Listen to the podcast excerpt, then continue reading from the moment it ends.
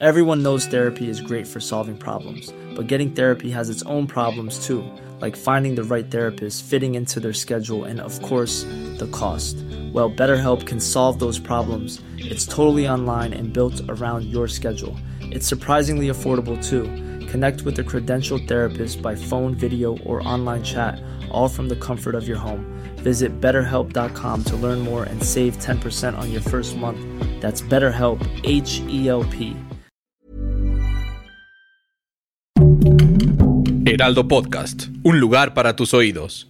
México le abre las puertas a empresas privadas para comercializar vacunas anti-COVID. Esto es Primera Plana de El Heraldo de México.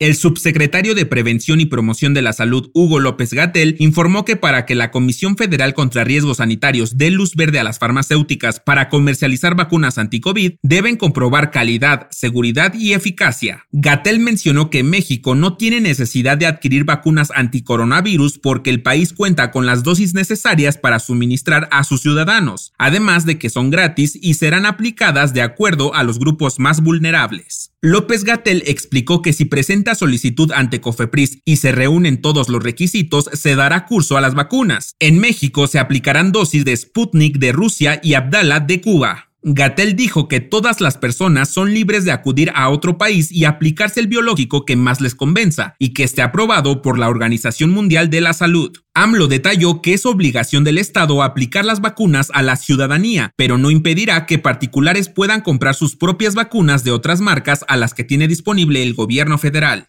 Lo más relevante rumbo a las elecciones de 2024.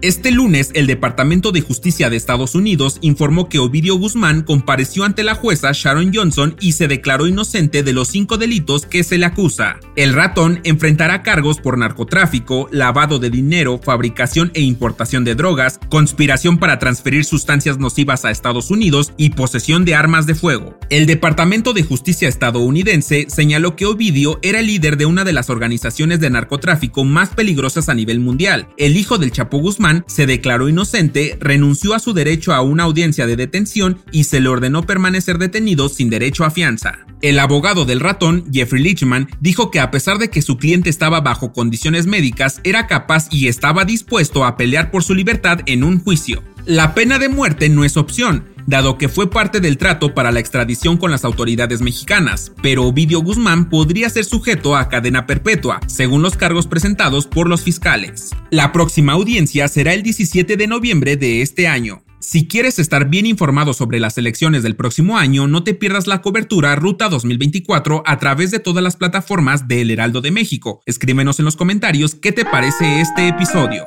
En otras noticias, la tarde de este lunes, el ex canciller Marcelo Ebrard formalizó la creación de una asociación civil que nombró El Camino de México y con la que llamó a todos sus simpatizantes a mantenerse organizados y unidos. Somos un movimiento político, pero necesitamos tener nuestra propia forma de organización, añadió. En noticias internacionales, Japón rompe récord de índice de envejecimiento. De acuerdo con datos del Ministerio del Interior, el 10% de su población supera los 80 años. Hasta hace dos días, el país contaba con 12.69 millones de personas con esa edad o más. Y en los deportes, Patrick Mahomes se convirtió en el jugador más valioso de la NFL y el segundo mejor pagado de la liga, ganador de dos Super Bowls con los Kansas City Chiefs. El deportista firmó una extensión de contrato hasta la temporada 2026 por la jugosa cantidad de 210.6 millones de dólares, recibiendo ingresos anuales por más de 50 mil millones de dólares.